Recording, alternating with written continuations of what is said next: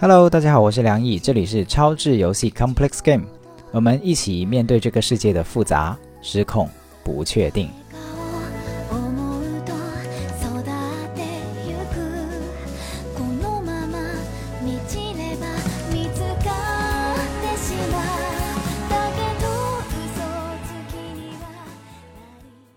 这期节目是我受邀请来做嘉宾。一起和几位老师聊了一下盲人在生活中和舆论里遇到的一些如何自处，又如何免于被摆布的问题。我觉得还蛮有意思的。我们说，当一个弱势群体当被当成是弱势群体的时候，他们可能也不希望卖惨，也可能有自己的想法，也想被平等的对待，而不是被施舍。可是生活中也不时会受到各种各样的不由分说的善意。又或者是无来由的基于刻板印象的恶意，希望这期节目可以拓展我们在面对盲人群体的时候的意识边界，看见那些我们看不见的真实心声。我觉得盲目是个很有意思的隐喻，因为从某种程度上来说，我们每个人都会有一定程度的盲目或者是偏见。希望这期节目能启发我们一起睁大心灵的眼睛。大家好，我是 B B 虾。我们这一期刚好聊的这个话题呢，呃，就跟我很有关系啊。我就是盲人本盲了。啊，大家好，我是蔡老师的好朋友，也是搭档啊。我们就是在这个几年前曾经怒怼过一个不太靠谱的这个助残项目。我的人设基本上就是一个毒舌吧，然后现在在某大厂，呃，做这个技术向善相关的一些工作。哎，Hello，小伙伴们，大家好，我是梁毅。啊，其实我是诚惶诚恐带着学习的心态来的，呃，当然不知道为什么就被贴上了这个非暴力沟通的专家的标签，就坐在这儿了。我希我希望可以有一些呃，就是如果我有看见一些怎么讲，就是有一些角度，或许可以分享出来，然后也很想听听大家的多多指教。嗯，呃，大家好，我叫董静啊，然后现在是一名导演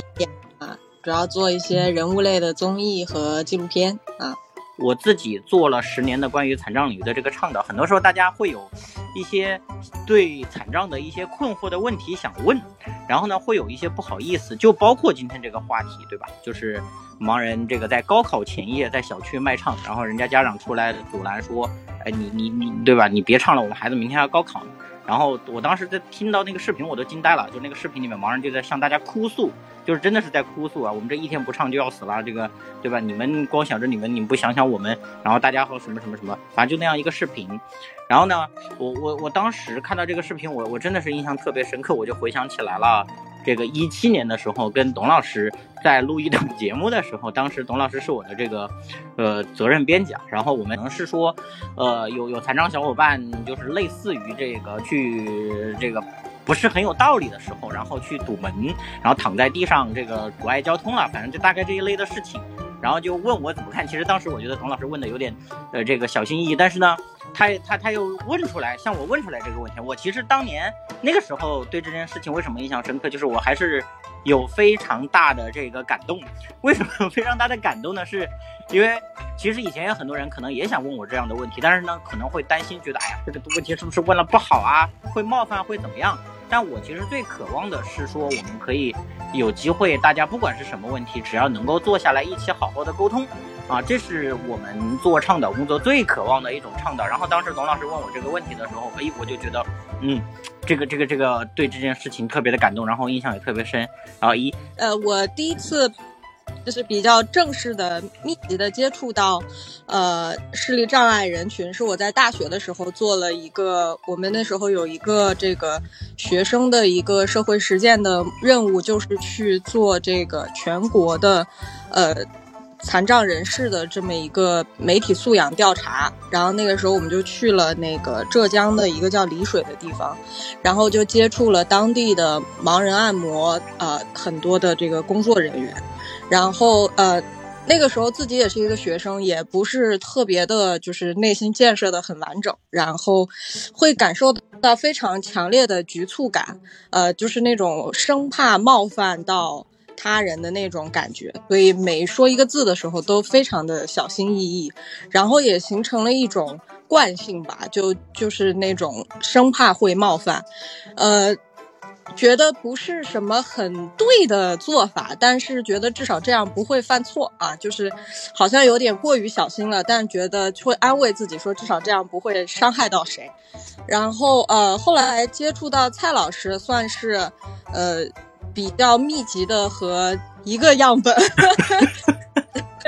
有一个比较深入的交流，因为那个时候啊是您的那个人演嘛，所以需要给您做一些人设上的塑造啊，包括各方面，所以需要对您有一个比较深入的了解。那如果止步于当时我那种非常小心翼翼的沟通方式，可能就没有办法就是特别深入的了解您，可能就还是停在一个很礼貌的、很隔岸观火的。呃，我觉得那个对于塑造您的整个人物状态可能会不是特别好，所以那时候其实坦白说啊，就是那个做您的人物导演，对当时的我来说也是一个巨大的考验，因为也很怕，就是说呃伤害到您，那种害怕冒犯的心情就是很强烈。你这真让我说吧，就是你也说不上来这个感觉是从什么时候建立的，但是这个内心的这个紧张感就是一直持续存在，然后直到就是。但是又不得不去打破这个很礼貌的状态，所以那时候其实，在问出那个问题之前，做了一些尝试。我记得我第一次鼓起勇气是问您，您到底怎么用手机？就是是一个非常小的问题，但是我真的是鼓起了勇气，我想说试试看吧。如果说您，呃，呈现出不太高兴的样子，我就往回缩。如果您很坦然或者非常乐观的跟我这个聊的话，那我可能可以再往前进一步，就是逐步尝试着试试看冒犯你的那个边界在哪儿，就是那种感觉。呃，然后其实是无数个类似于怎么使用手机这样的小问题之后，我感觉到啊，好像你不是一个很容易被冒犯到的人啊，心比较大，然后会让我去反思，可能是我过去有一些呃礼貌的偏见，就是他可能不是。仿佛听起来是很正义的，不会伤害别人的偏见，但它其实也是一种对，呃，障碍人士的偏见。所以这件事情让我，呃，其实是您很教育到我，所以有了前面那么多铺垫之后，我才敢问。但我其实当时问的也非常的，呃，局促啊，非常害怕。我敢于问出这个问题，我觉得能和，因为其实我当时经历那个事件的时候，呃，我最遗憾的就是我，我好像找不到一个契机能够跟当时的那些，呃，其实他们是那个盲人算命啊，就是我没有一个契机能够比较深入的，呃，沉浸式的去跟他们聊一聊，他们到底是怎么想的。呃，那个是我很大的一个遗憾，所以我一直很希望能够跟真正能够理解他们感受的人聊这件事情。所以当时跟您聊这件事情，算是补了我那个职业生涯的一个遗憾吧，就是也让我学到了很多啊。我会其实，在之后的工作中，因为我做媒体的，其实会接触的各种各样的人会非常多。然后呢，其实我们会呃时不时的会遇到一些这个残障人士的嘉宾。然后这个时候，我的很多导演会像当初的我一样，非常的害怕。然后我都会，呃，在您不知情的情况下，您当做例子讲，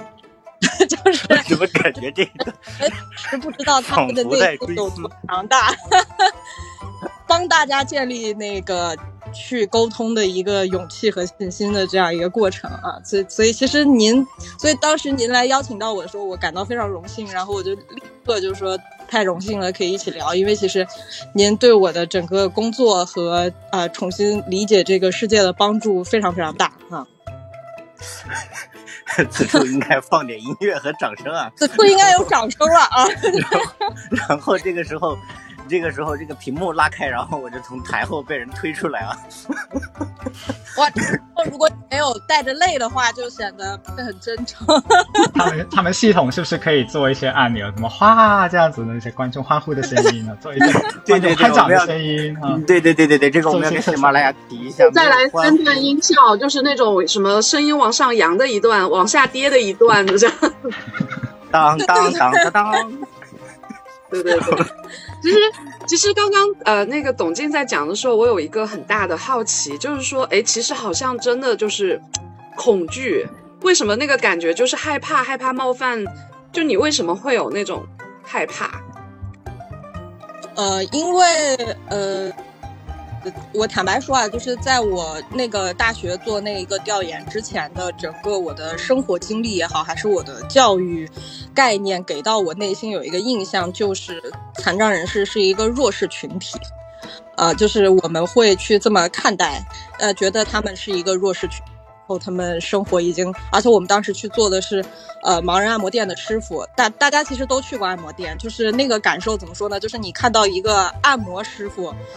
呃，他说他工作有多辛苦，你就会觉得人真的很辛苦。然后，但是如果你看到一个盲人按摩师傅跟你说他有多辛苦的时候，你就会觉得命运不公，就是那个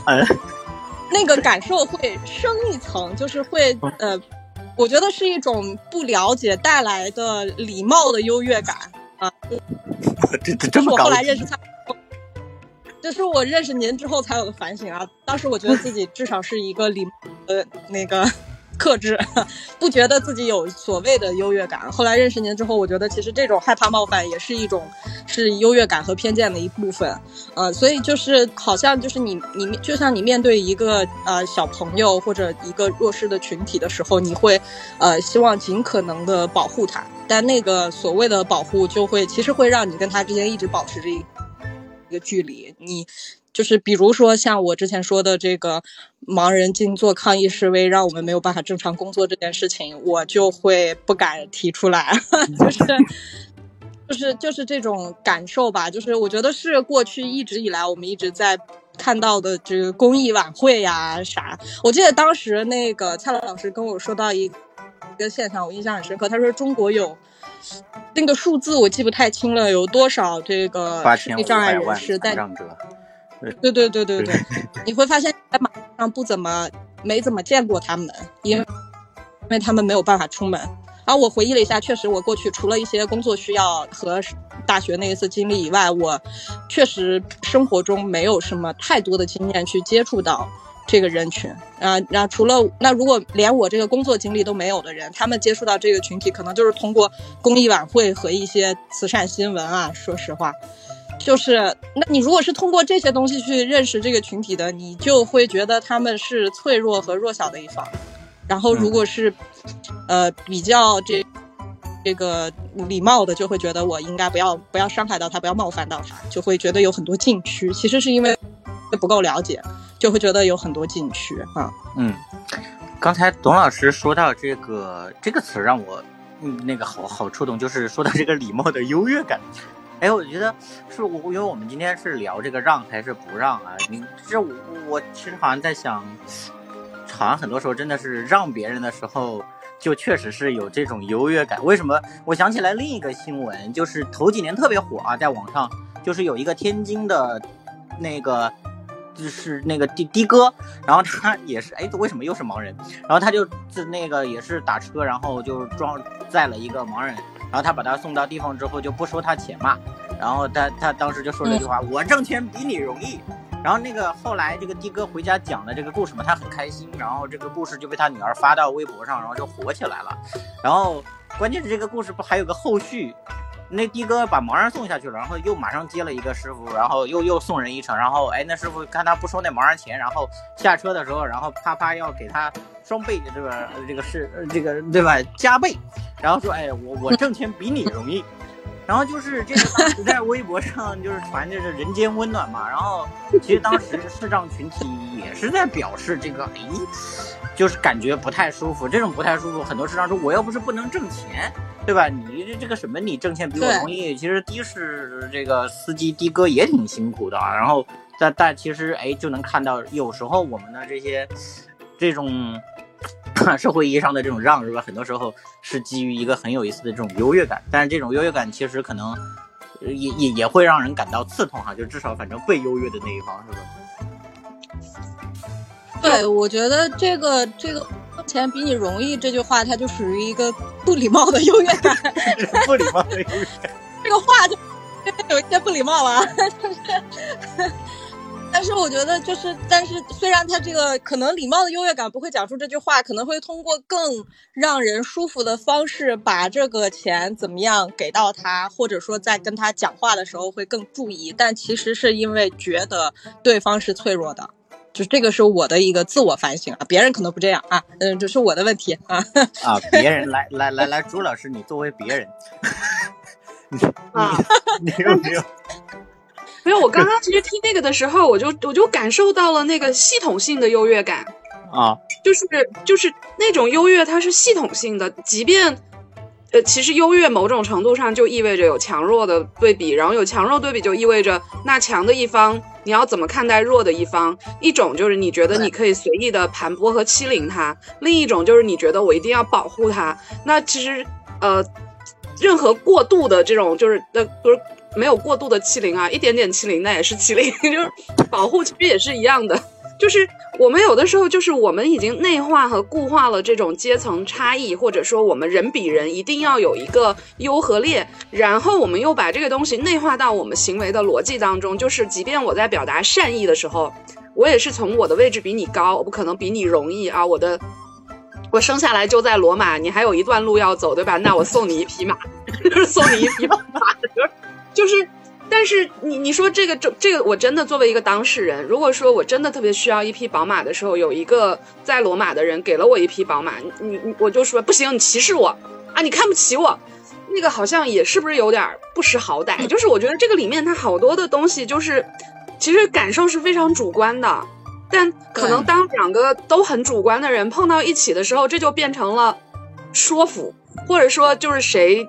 退谁去接受另一方或者。就两个人之间怎么妥协嘛，对吧？就是或者就是你怎么让对方知道这个，我我就是不想那个不要钱坐车，我这笔钱我就是硬要给。哎，这个话题我们可以给到梁毅老师，有没有办法呢？让他们不要这个刺痛和暴力。好吧，梁老师这个标签逃不掉了。谢谢把球踢过来。我我刚才也一直其实坦白讲哈，我此刻我也是有点懵的，因为我看到有有两个层面，一个层面是一个。有点像补偿层面的的角度，就是说，我们想象一下，在一个呃和平的、健康的社会，那么它有很多的社会成员，那有一些社会成员，他因为先天的原因，他去，呃，他可能没有获得那么多机会，或者是有些劣势，就他放到了一个比较恶劣的环境里面。那另一些社会成员，他感觉自己在一个比较优势的环境、优势的条件里面，那么他的脑袋里面。呃，当他想要去帮别人的时候，他其实是基于说我我我有这个社会系统的想象，然后觉得这个系统应该更加的平衡，应该更加的照顾到不同的成员，因为可能我只是说白了投胎运气好，对吧？呃，就不是我的能力，而是我的投胎运气好，所以我才现在这个样子，所以我有责任去回馈另外一些单纯因为运气不好，所以到了那个位置的社会成员，就是说它是一种很朴素的。补补偿或者叫做说照顾的，呃视角，可是另一个角度是另一个层次是，呃每一个人都想要平等的被对待，就是说我也不是没有完全零能力，呃我也希望你尊重我有选择，我有能力，我有呃自己的意愿，或者说在一个具体的情境里面，我至少也有选择。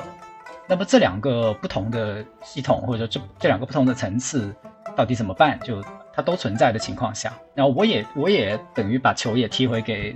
你们，就是你们怎么看？我看到了这两个层次以后，那你们想怎么选？因为我在想，可能如果是我的话，有一个问题我是一定会问的。呃，刚才朱老师可能也已经提到了一一些些，就是第一个问题叫你需要吗？就是嗯，我想给是一回事，但是对方需要吗？现在他他需要这个东西吗？这是第一个问题，第二个问题是他他他的意愿是怎么样的，他的感觉是怎么样的？我觉得这两个问题或许可以让我们嗯多一点走出，就是从自己的角度觉得这是对的，或者说呃，当然反过来也一样哈，就是呃从站在接受者的那一方也可以表达说，嗯，我现在需要什么，或者是我现在想要怎样，这也是可以表达的。嗯，这个梁老师喜欢，嗯嗯，对这个。盲人本盲，对，盲人本盲来表达一下，就是哎呀，这这两个问题问的简直是就是一下问到了心坎里面。为什么？就是因为盲人本盲，经常走在路上，会有人就是过来，哎，你怎么自己一个人出来了？然后来来来，我带你走，就有点那种就是网上的那种段子，对吧？就是扶老太太过马路，然后人老太太不想过马路，被硬扶着过去，然后也不问这种。非得带你走。然后这种这种其实他带我走呢也还好，还有一种更有意思的是，他站在你的边上不断的指挥你，哎哎，这边这边，然后你你就有时候没没没明白是怎么回事，然后你的基友就哎说你呢这边这边，然后啊，然后这就这种情况下，其实很多时候。你我我对我我我觉得这个问题刚才就是说问到心坎里面，我也是想，就是反过来再说一下，就是我们呢也想去跟大家说，就是哎，你在想要帮助我的时候，先呃就是问我一下，我如果说不需要，其实就没有问题。但是很多时候，其实你你这么去表达的时候吧，反而我我自己感觉啊，就是有一些这个。志志志愿人士、热心人士，他会感到，嗯，我我我就好心好意帮一下你，对吧？然后，哎，你你你你怎么还感觉就是你你你一 say no，他就总感觉你是被冒犯了，你在不高兴，啊，他可能把这个情绪就是解读的，我是觉得就是大家会会陷入这种关系里面，这也是我我我我我有困惑的地方，就是。这这种困惑，我觉得就像刚才朱老师说的这个系统性的这个问题，其实好像好像大家是不是就就在一个这种习惯性的系统里面想问题，然后对他这个框架解读问题习惯了，很少大家会就像我们这么就这样去说，可以去聊这个问题。对，我觉得刚刚那个梁毅老师说的“需要”这个词非常好，我觉得这个词就是我们跳出了，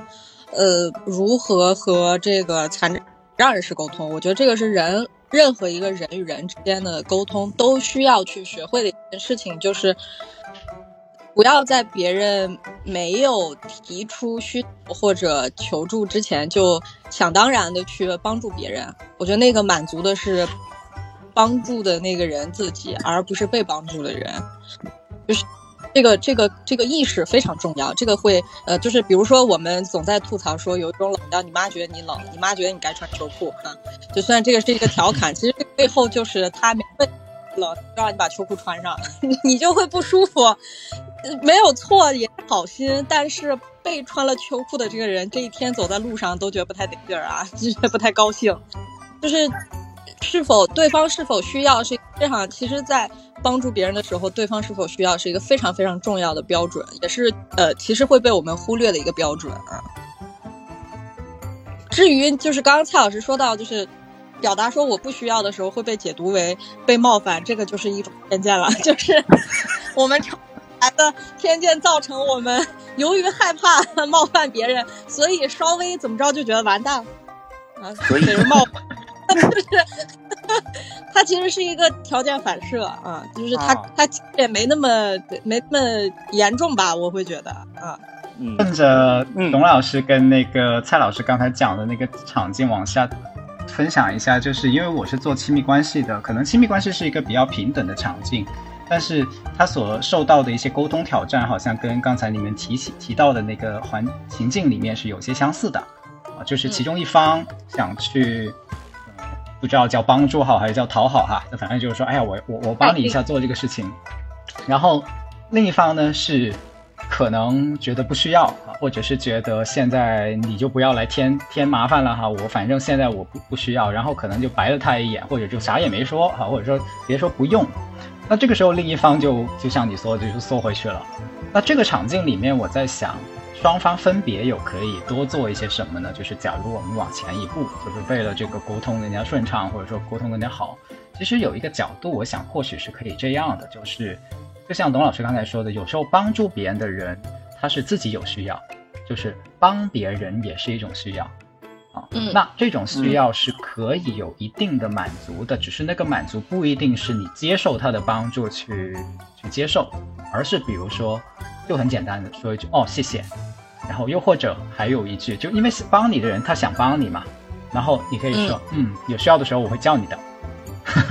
啊，这是可以的。那那帮你的人他就会知道说，哦，你不是呃完全的呃不要我，或者说叫做说不喜欢我，而是说现在你不用，那到你要用我的时候呢，哎，我就能派上用场了啊，就这么个角度。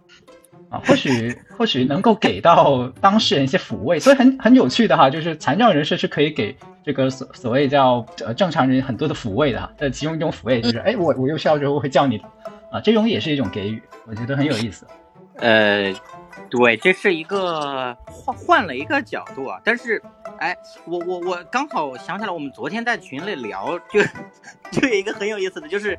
哎，梁毅老师，就是我这个这个角度是挺好，但是呢，很多残障人就是我现在不想给你这个安慰，为什么呢？嗯，他有一些很有趣的背景。我们昨天在群里就把这个话题发出来的时候，就有一个小伙伴，他想起来一个很有意思的场景，就是他他他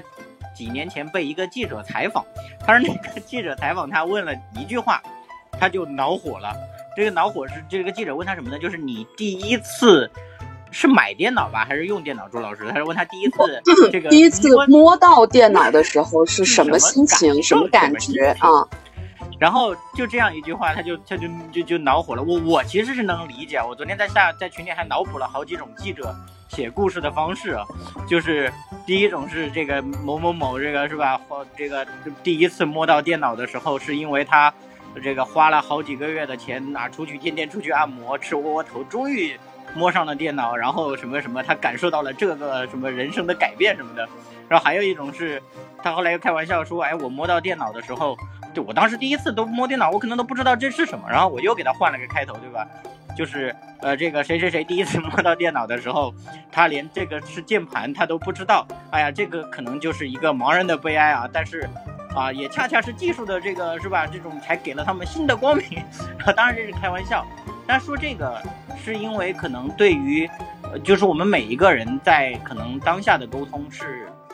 及时的，可是每个人他有自己过往成长的经历和背景。他之所以恼火，是因为他过去接受了好多记者的采访，那好多记者老问他这个问题，并且问完了呢，还会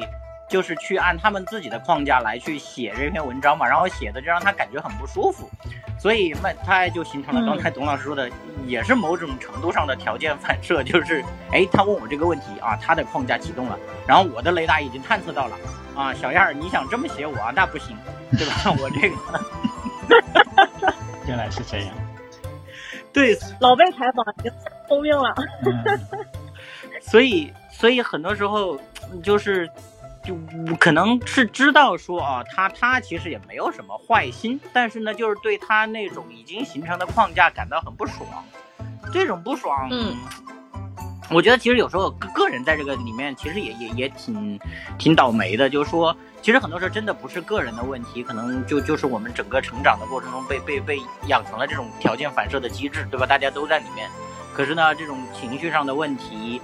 这个可能就最后爆发，结果是个人跟个人之间。在爆发，就就像这个我们这个话题里面，这个他他你盲人卖唱，然后呢家长要高考，然后我也我也看到，就是有很多人，就是下面两两一边倒的，就是不是一边倒，就是两边两边评论，一边评论叫可怜之人必有可恨之处，对吧？这盲人以残卖残要不得，还有一边呢是。对吧？高考高考怎么了？人家天天在这卖唱，人家就是要靠这个活着的。你家孩子要高考了，你今天晚上就出来，对吧？要拦人家活路，对吧？有本事的人怎么都能考好，没本事的人才要出来阻拦盲人的活路。然后大家就这个吵得不可开交，就全部在这里选择这样的立场。就有时候反正困在其中，我也是其实挺困惑。这也是我觉得是一个。很好的话题，可能值得我们去聊一下。可能不光是聊残障这个话题我觉得，嗯，我我想顺着蔡老师刚才讲的那个，就是在跳到那个高考卖唱这个事情之前，前面那个事情其实是特别经典的，就是说，呃，马云朋友可能受采访的时候预预感到了这个媒体有一些框架。然后特别不想自己被放进这种框架里面去，然后所产生的情绪跟抵触，呃，我自己也有一段时间是研究媒体的，做媒体的，所以对这个也深恶痛绝啊。坦白讲，就是带着预设去做采访，这是这是大忌。那可是，在这种情况下，我觉得我会甚至我会鼓励吵架。虽然我是教非暴力沟通老师，但是有的时候，就就大家有一个误会，就是所谓的暴力沟通是吵架，但其实不是。有很多的不良的沟通，恰恰是因为有一些没有吵起来的架，就像刚才说的那个场景，因为吵架又不是打人的，没有肢体伤害，其实有一些架是真的可以去吵的，因为只有当你吵的时候，可能就不打不相识也是这么来的，就对方也才知道说，哦，原来你是介意被这么写，原来你是已经知道了可能你会被这么写，所以你不高兴。我觉得能够把这种自己内心的愤怒转化成语言去表达出来给对方听，是可以的，完全是可以的，并且我作为一个记者，我听完了我会觉得，哎，哦，原来我的想法里面是有这么大的局限性，原来原来他已经预想到了我，哦，原来我原来只是想可能把这个作为一个怎么讲，就是既定的。框好的一个报道去写啊，这个完全我小看这个议题了，我有点小看你们的生活了。这个道歉啊，我道歉，然后再重新，就这不就纠正过来了吗？或者说这不就，呃，等于打开了一片天地了嘛？所以你的吵架其实也有可能为你们的关系，为你们的对话进入到更真的一个层次，进入到更深的层次，是个开启。所以有些架就是可以吵的，在我看来。哦，哎，这个，嗯，啊，这个让我就是 刷新了一下，就是这个。啊，把把我们的愤怒，这个说的我我也在想，还真是有时候我们可能已经不太愿意，或者已经不太会去把愤怒用该杨老师的这个用语言表达出来了。我觉得这这个还挺有启示的。那个，而且那个呃，你记不记得前上周吧，就是有一篇报道出来以后，呃，中间可能有一段就是有一位没有参与过那个历史进程的盲人，他把这一段历史进程就算在自己头上了。啊，其实那个那个组织也是大家对他们有非常多的抱怨的，然后就有一个人就跳出来开始狂骂，然后他一边在群里骂他，一边在跟我私下里沟通嘛。那我就 其实我一直在跟他讲，我说可是你开地图炮，你做情绪的宣泄，你是很难帮让别人知道怎么帮你的，而且别人是没有办法判断，就是到底。到底在谁这儿？尤其是谁一旦就是情绪特别重的时候，另一个人他只要沉默不语，那个有情绪的人其实就会变成错的人。这好像是我们的一个思维上的惯性。然后 还有就是说，其实真正有力量的是事实。就是我们去跟别人吵架的时候，包括比如说他丢了一堆东西出来，然后我说你到底想表达什么？然后他一开始也没有说清楚，到最后的时候才说，就是。其实那个人把另一个人经历的这些事情，而且他经就是别别人经历的这件事情，他已经有记者采访过了。他基本上就是呃套用了这样的一个对照搬或者套用了这样的一个过程。然后，但问题是，可能他在那个时候只有十二三岁，就是他其实没有，应该不太有可能参与到这件事情。但是他他问他的时候，他他的提问都是你那时候几岁啊？你怎么那么厉害呀？然后作为旁观者的我们就不知道。就是其实他在宣泄的是，呃，他以为大家知道的一些情感或者一些事实，但其实他没有把真正的作为陌生人看到都能知道的事实给放出来。啊，就你看像像那个高考前卖那个盲人卖唱，包括下面围围观群众，其实我们每次都在说一些人网暴的时候，其实也是因为就是这些网暴的人也没有人告诉他基础的事实，他看到的就是这个片段。但是他的那种评论欲，我不知道为什么人就是有那种很强的评论欲啊。然后他的评论欲让他觉得，对于这样一件让人义愤义愤填膺的事情，我有话说，我要留下一点什么啊？不管是支持 A 方或者支持 B 方，对吧？他如果得不到支持，他肯定也很伤心啊。我我我有这样的一个大胆大胆的揣测，嗯。这是不是传说中的这种就是 这个现现代人类存在的这个焦虑啊？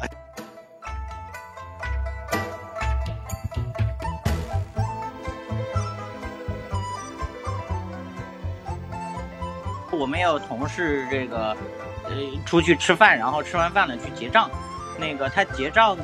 的时候，老板就说：“刚才隔壁桌的已经帮你们结过了。”然后呢，不光结过了，还给他们留了一张字条，然后字条上写着四个字，哎，这是五个字儿，叫“祝你们幸福”。这个，然后他当时收到这张字条是吧，就有点哭笑不得。我觉得这个生活中其实也还有蛮多。这种类型的事情的，对吧？跟我们前面讲，可能除了这个，当然我们前面有有有聊到这个，可能大家是有一种优越感，但我觉得很多人可能也，就是也也有可能有，当然我们日常生活中接触到一些这个嗯志愿者啊，或者是要帮你的人一起这个干嘛的时候，他确实满满的会洋溢着这种优越感，但其实还有一些。可能就没有这么多想法的，他就是觉得应该该这么做，他就要这么做。可能他也没有想怎么样，然后他做了他也很开心，然后他不做他心里可能还觉得，哎呀，我我今天应该帮人家我没有帮，对吧？这种情况其实也蛮多的。我我我有时候就是在想说，这个这个问题就是我们从小是怎么被教育出来的？呃，所以所以这个这我我刚好我们聊到这一段，我就想问一下大家，就是除了这个咱们跟残障，我们也别逼着大家老是你跟我们残障者发生过什么关系是吧？就是有没有在生活中其他的这个。这个让与不让的这个很有意思的事儿啊，这个然后让我们感到过困惑纠结，这个比如说，比如说我看到我们家的这个小朋友，这个这两天跟我们隔壁的邻居的小朋友玩的特别好，然后人家就天天来我们家，然后呢来我们家的时候，他一方面呢就会很想跟人家一起玩，可是玩的过程中呢。有时候吧，这这这给他买了一袋冰果冻，买了一个什么，他可能觉得这个东西对吧这么好吃，哎呀，我也不想给他吃，我自己又想吃，或者是我这个玩具这个就不想让人碰，然后我又想在他面前这个让他看一看，啊，他会很纠结，然后这个时候他也其实也会想到说，啊，好像我们从小就在教育他，哎，你应该，你是这个这个角色可能是他是主人，人家是客人，对吧？你要让着人家。然后可能还有，比如说你六岁，人家呃五岁，那你你比人家大，你要让着人家。当然，其实我觉得他内心就感觉其实是可能是很纠结的。然后我我我我我也在想，就回想我们自己啊，就是慢慢的好像教着教着，我教着教着我们就习惯了，对吧？我们要要要，我是什么什么，他是什么什么，所以我要让着他。我是什么，他是什么，所以我要让着他。好像大家都习惯了，然后不管自己高不高兴，反正。那那对吧？我我我要讨好我父母，我要让着大家；我要讨好我的老师，我要让着大家。啊，慢慢的这个，然后到有一天可能就让不了了，或者是这个一下子给给给爆炸了。所以我也感觉说，就是这个盲人前夜卖唱这件事情，对吧？大家互相之间的这个争端，然后包括我昨天还看到一个消息，就是 联通的那个。呃，就是出现的那个这个这个这个下属把领导这个是吧，这个杀死那个也也引起了极大的轰动，对吧？我感觉其实是不是跟这些事情都有关？我就把这个话题抛出来，大家有没有类似的这种经历和困惑？我们可以一起聊一下。就是大家还有有没有这个跟这个让与不让经历过的其他的这个好玩的事情或者困惑什么的？让与不让，就像除了刚 刚刚蔡老师说的，比如说谁孩子比较大呀？孔融让梨啊，这种对吧？就是好像中国的传统美德，但它其实是在营造一种秩序嘛。那所有的秩序可能就是为了更好的管理，对吧？大家统一思想就比较那啥。然后现在恰恰其实是两种不同的思潮在碰撞，所以才会出现了这种争论啊。其实我想到的就是刚刚蔡老师提到那个昨天的那个命案，对，今天其实警方的通告就已经出来了。啊，确，但是没有昨天传的那么的血腥啊，就是血腥。对他，他只是呃水果刀捅死的，可能是割喉这样子。然后他其实是直属领导跟这个底下员工的一个矛盾啊。在这种情况下，其实我觉得现在最大的风险反而是在职场。当然，其次还有像唐山这种黑恶势力啊，那个就谁谁让这就不是谁让谁的问题了，这个就属于那个我那个更复杂的这种。呃，可能是有舞弊或者包庇这种窝案，或者乱七八糟其他的这个地方势力的问题。但是在这个职场上，你大家就是当然会笑言说什么呃九零后、零零后整顿职场什么的，就是呃在这一代的年轻人身上的，他们是更需要个人尊重的啊。我以前做记者的时候，我们当时去采访那个生产线，然后做工厂嘛，当当工厂里的这些管理人员，他们就说。七八十年代的，就是那些出生于七十年代的那些打工者，他们来，就是你工厂可以随便虐他，他可以比如说跟你说，哎，我今天家里比如说孩子要来啊，我要去接他一下，然后拉长就可以直接把他骂得狗血淋头，他就默默的回去就接着干。他说现在不行了，这些方法都不行了，就是那个，所以我们也开始做什么社会责任呐什么的。他其实是因为孩子也不服这个管了。九零后、九五后的人，哪怕你把他身份证压了，这玩意儿还不合法。但是说，哪怕你压了他身份证，或者是你说，你只有到月末才给你结工资，他干了十天，他觉得你不行，他走了。因为对他来说，就是十天嘛，我大不了我就不要了，反正这儿有吃有喝，我我也活下来了啊。所以，就是当这个当状况不一样的时候，其实，在职场上，那个员工跟那个领导可能就是一些私人的琐事，但是领导可能就认为说，我是你领导，你就应该服从我，对吧？我们之间有矛盾，那当然是下属去退让，底下的人会觉得什么？你德不配位，谁知道你怎么上去的呢？哎，然后在我们的这个很多的企业或者是组织，它的管理当中，它还真的就是没有到那种足够的公平公正，但是呢，他又不敢说他就是公然的，我就是不公平不公正，对吧？就是在这个过程当中的时候，一旦遇到这个不同的矛盾摩擦的时候，你说让谁让谁，就是谁怂让谁呗。那你这个。朱老师，你这个总结好，谁谁怂让谁？我我是不是这个？我要回到董老师前面问的，就是当年看到这个盲人静坐，是不是心里看到哎，这个时候就有点怂？我怂，我怂了，怂。我觉得这跟就是就是职场中和呃怎么讲领导之间的冲突和孔融让梨，呃蔡老师女儿的小故事，它不是一个事儿啊。就是我我我的感受是。呃，我我讲一下我这些年来我对于呃让这件事情我的价值观的一个变化。我小时候，我我父母给我的教育也比较传统，就会经常说什么女孩子这个文静啊，要跟同学搞好关系啊，哦这个多谦让啊，就是类似于孔融让梨的故事讲。呃，所以我挺习惯就是我得让着啊这件事情的，但是，呃。你会发现，长久以来，你心里会积压了很多凭什么？就是当你那个出发点是，因为这样那样，所以我得让着他。然后你做了这个让的动作，你有了实际上的这个付出和牺牲之后，你心里人是骗不了自己的，你心里就会产生一个疑问，叫凭什么？然后这个凭什么会一直积压在你心里，长久以来，它就会变成一个负向的东西。啊，所以呃，到今天我会觉得，呃，建立几个我自己建立几个标准吧。我觉得第一个标准一定是每一个人要做的最重要的第一件事情，一定是为自己负责。就是你，呃，首先一定要照顾好和安慰好的那个人，一定是你自己。就是如果每个人都先照顾好自己的话，其实没有那么多事情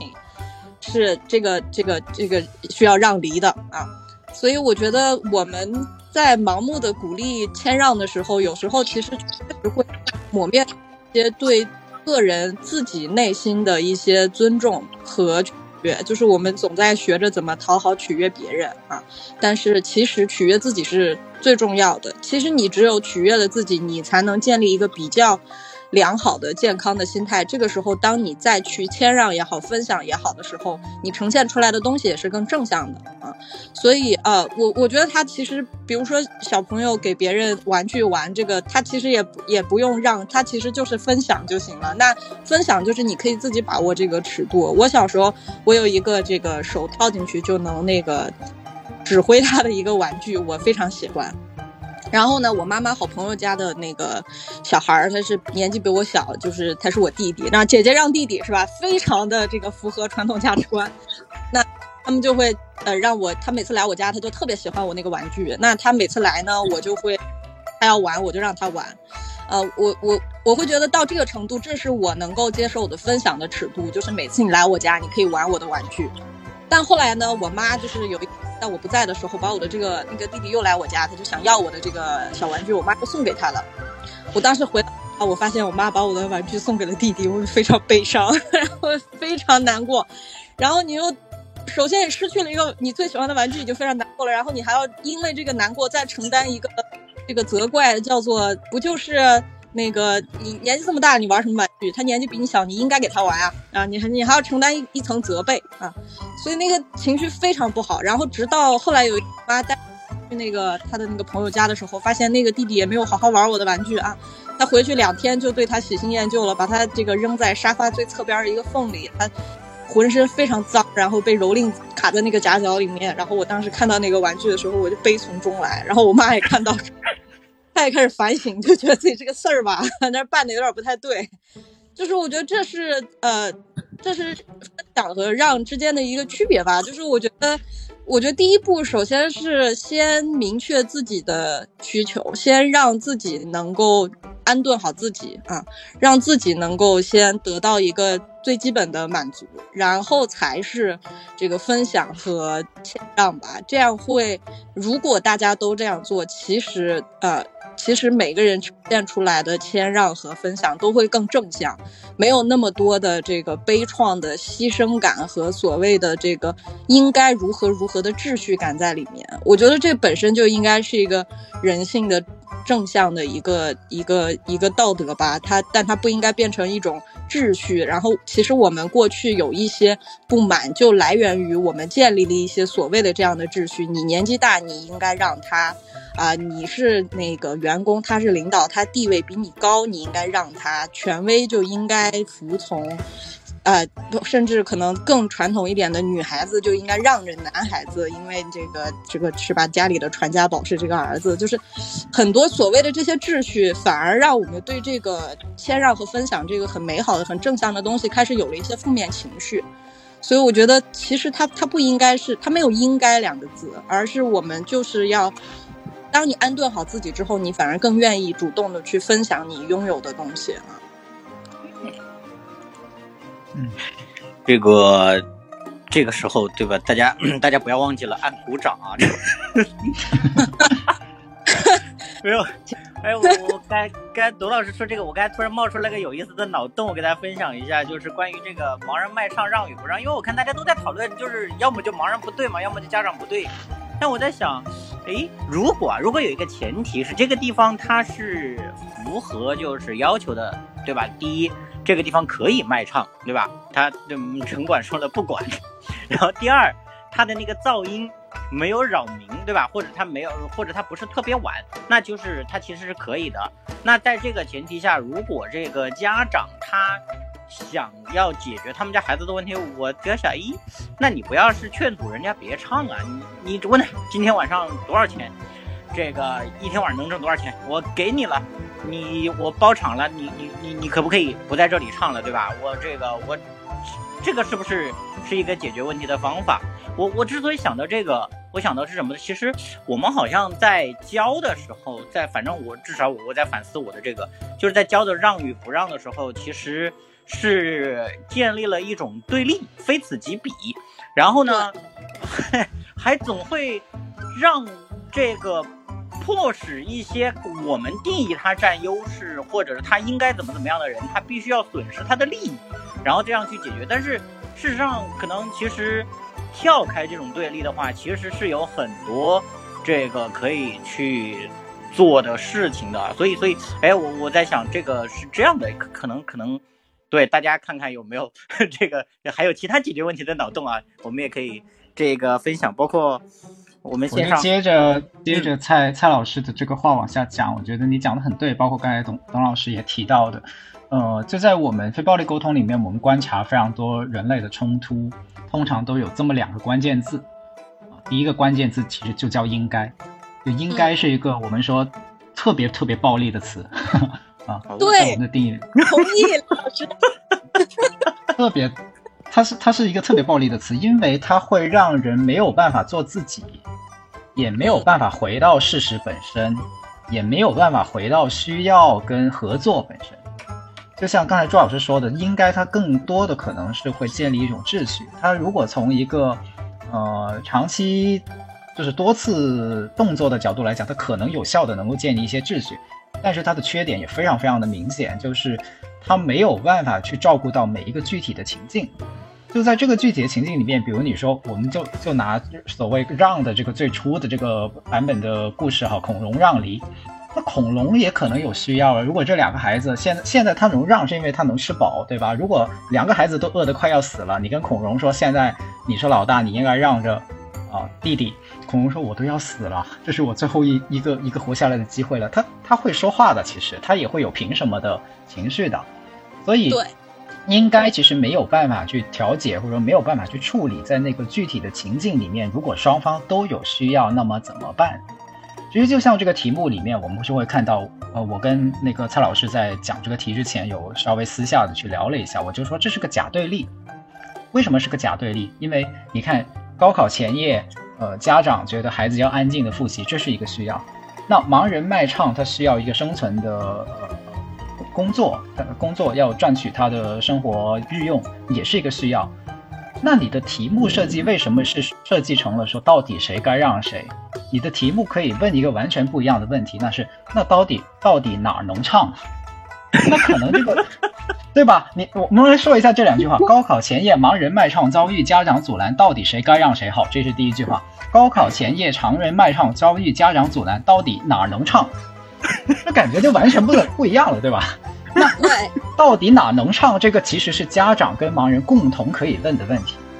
因为这个哪能唱，它指向了一个解决方案，就是能够同时容纳双方的需要的解决方案。比如说一个一个呃不不用影响到他的学生复习的地方，好，又或者是反过来，呃，一个让他的孩子能够房隔音好一点的房间。哦，就两个方向其实都是有 有有解决的出路的，但是当你去问说谁该让谁的时候，直接就把两个群体对立起来，哦，这我觉得这不叫写新闻，这叫写戏剧啊，这这做戏剧的，就不是做新闻的。梁 梁老师，你说这个，我想起来另一个标题，也是关我最近怎么关于盲人的事情这么多，说这个盲人组团打砸抢，竟然是为了一个有夫之妇。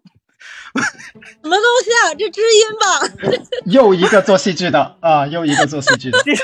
又是一个做戏剧的。这这年代怎么做新闻的人就这么少了呢？这就是知音写法，这个标题就是知音体。我的老，我我我就当时就忍不住，我就想点开这个标题，但我知道这肯定是个标题党，其实是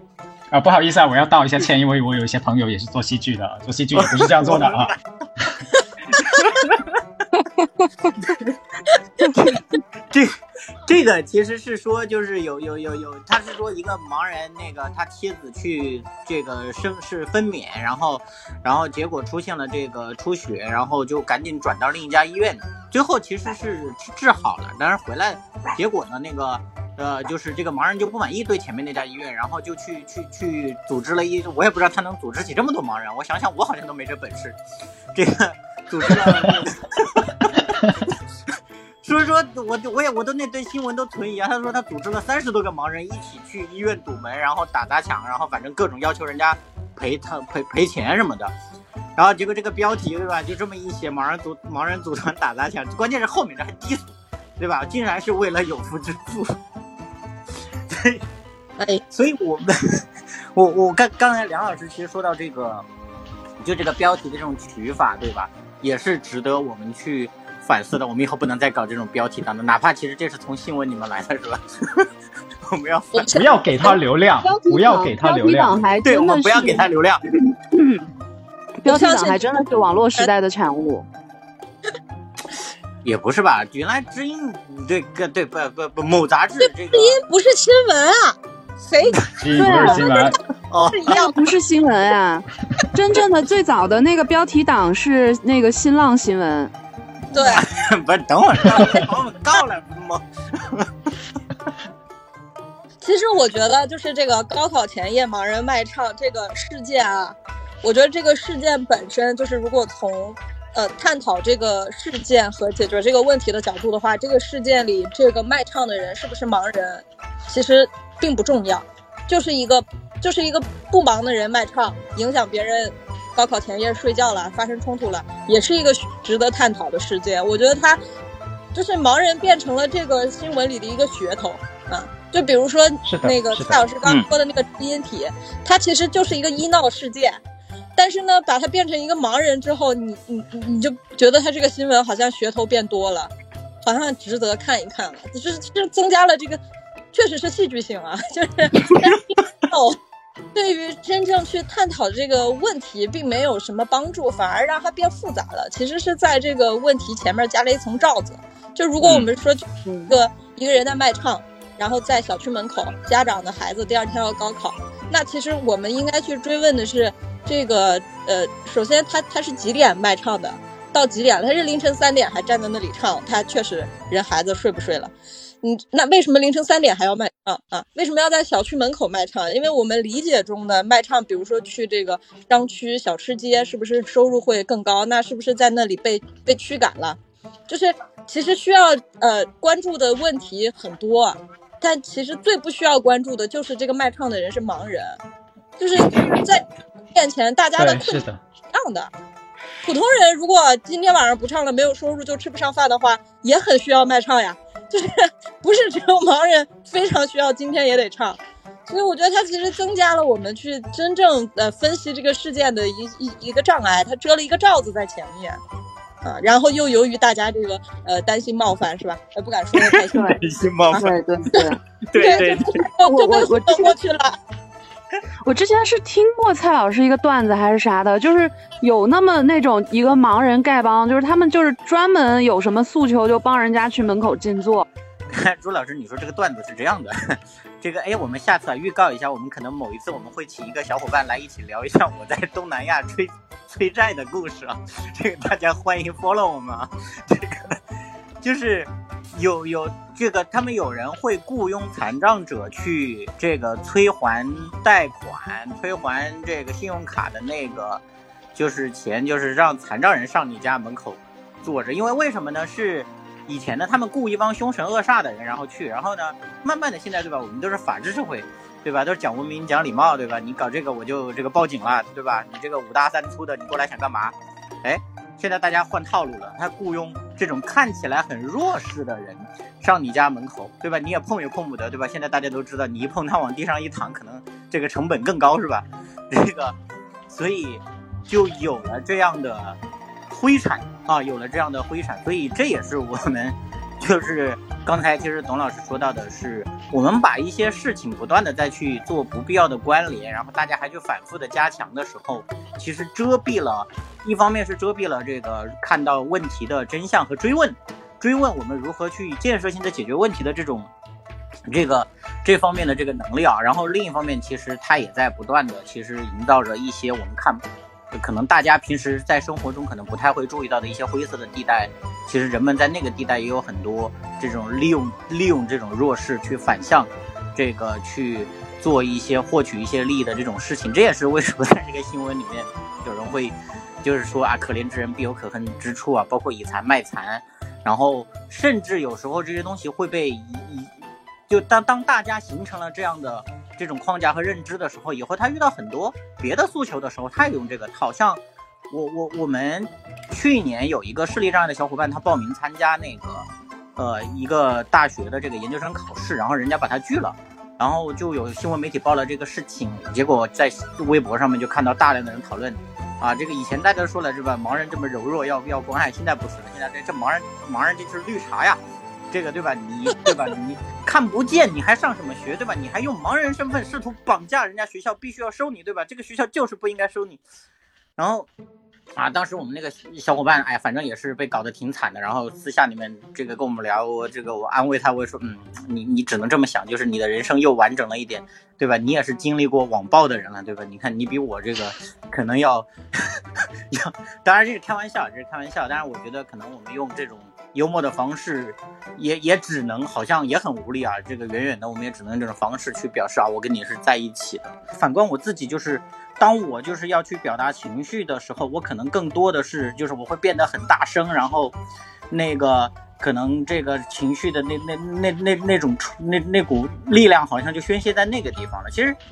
我我有时候也会感觉我我发过火之后，其实我感觉我脑袋会很不舒服，整个身体其实像被掏空了一样，其实自己感觉很难受。可是这这个这个有什么好的方法？嗯，他他那个好像有点扯远啊。就是其实还回到这个，当我们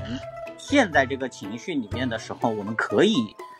可能我们这个别人我们不知道，但是就是我们自己可以做点什么来去防止我们，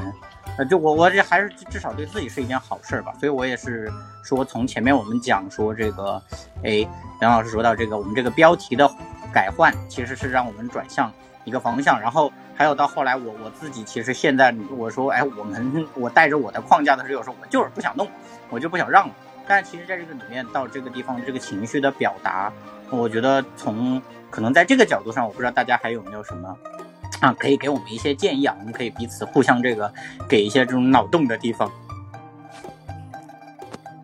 我我觉得刚刚我们整个这个讨论，其实就是是梁老师刚说的，其实我们就是掉进了这个立场的这个标题塑造立场的一个陷阱。就是如果说看到这个新闻，大家真实的去讨论哪个群体受的伤害更大，更需要被让着，我觉得这就是一个错误的方向。就是呃，我觉得去对比悲痛是没有意义的，甚至更极端一点，我觉得是不应该去对比悲痛的。就是我刚刚就脑海中呃回想，就是呃契科夫他曾经说过，即使是落在真丝手帕上的眼泪，它所代表的痛苦也不会减少半分。就是我们总会觉得好像什么样的苦痛会更大，所以大家会吐槽说，就是这个《一帘幽梦》里说，你只是了你一条腿，他可是失去了他的爱情。好像一条腿的悲痛更大一点，但其实，我觉得可以更往前走一步，就是呃，这两者之间的悲痛是没法对比的。就是一个卖唱的人，他他面临的生计的悲痛，和一个呃学生家长面对对孩子未来的这担心的这个悲痛。他他没有办法对比，而且我觉得这个对比没有意义。去对比这个是否群体和立场之间究竟应该谁去谦让谁，这种偷懒的做法，就是我们试图通过让一方妥协来解决问题，这是在偷懒。我们真正应该解决问题本身，就是他们双方都有各自的悲痛，并且这个悲痛没有高下和大小之分，然后他们都各自的不同的求，如何去满足这个需求，这才是在解决问题。就是试图通过呃。各种各样的群体的主观判断去判定谁应该让着谁，这就是在偷懒。就是我们经常说让座，说有那么多情绪，但呃，所有的公共交通上都有这个老年人专座和这个孕妇专座，为什么大家没有意义？因为他在解决问题。但你让座这件事情，其实就是呃，大家试图去通过谁应该让着谁，就解决掉全部的，这本身在偷懒。所以我觉得这个这个整个去探讨立场和人群，这就是掉进这个陷阱中了。这不是这个事件里真正应该去关注和探讨的事情。嗯，是的，这是个很大很大的陷阱。我沿着这个说下去，就是怎么打破这个陷阱。我会觉得，嗯，如果我们变成了比惨大会的话，那当场可能就有人说：“那你的，你说你比我重要呢？我现场给你砍掉一条我的手臂，那现在我可以继续唱了吧？”就就会变成这种越来越走走极端、越来越灭绝人性的这种比惨，其实是没有没有赢家的。所以我觉得对于舆论来说，它非常容易变成一种叫评价题，因为最后你跟他的互动方式是我们作为吃瓜群众在评论区说两句话，所以这是个评价题。但是对于在现场的人来说，它是个行动题。什么叫行动题？就是如果我是个家长，我下到去，我看到这个人声泪俱下的给我哭诉，我们能不能给给我看见面前这个人他真实的可能有困境？我让，那是因为我面前有一个声泪俱下已经被逼到绝路的人。我们经常说不要把自己变成一个工具人，其实就在说这个嘛。就是如果面前有一个鲜活的，他真正出现了如此大困难的人，那么。可能可能这个时候给他一点钱也不是不可以啊，就是我愿意，关键是并且对方也需要，那在这种情况下是解决问题的一个方案，对吧？那还有一种脑洞就是我刚才也在想，孩子是咋想的？因为我在想，我高考前夜的时候，其实我是一点都不想复习的。如果 如如果我是我是高考前夜。整个小区什么声音都没有，我可紧张了，我可害怕了。一根针掉到地上，这漫漫长夜怎么过啊？我可能宁愿下去跟跟常亮老师唱两唱两首歌，可能我明天更有利于我高考。就就当我们回到真实的事情的时候，我们才会看到人，才会看到意愿，才会看看到需要，才会看到可能性，而不是把它变成了一个戏剧故事以后，变成了更大的符号化以后，就不断不断的在符号化的世界里面去运作。这其实就会离人越来越远。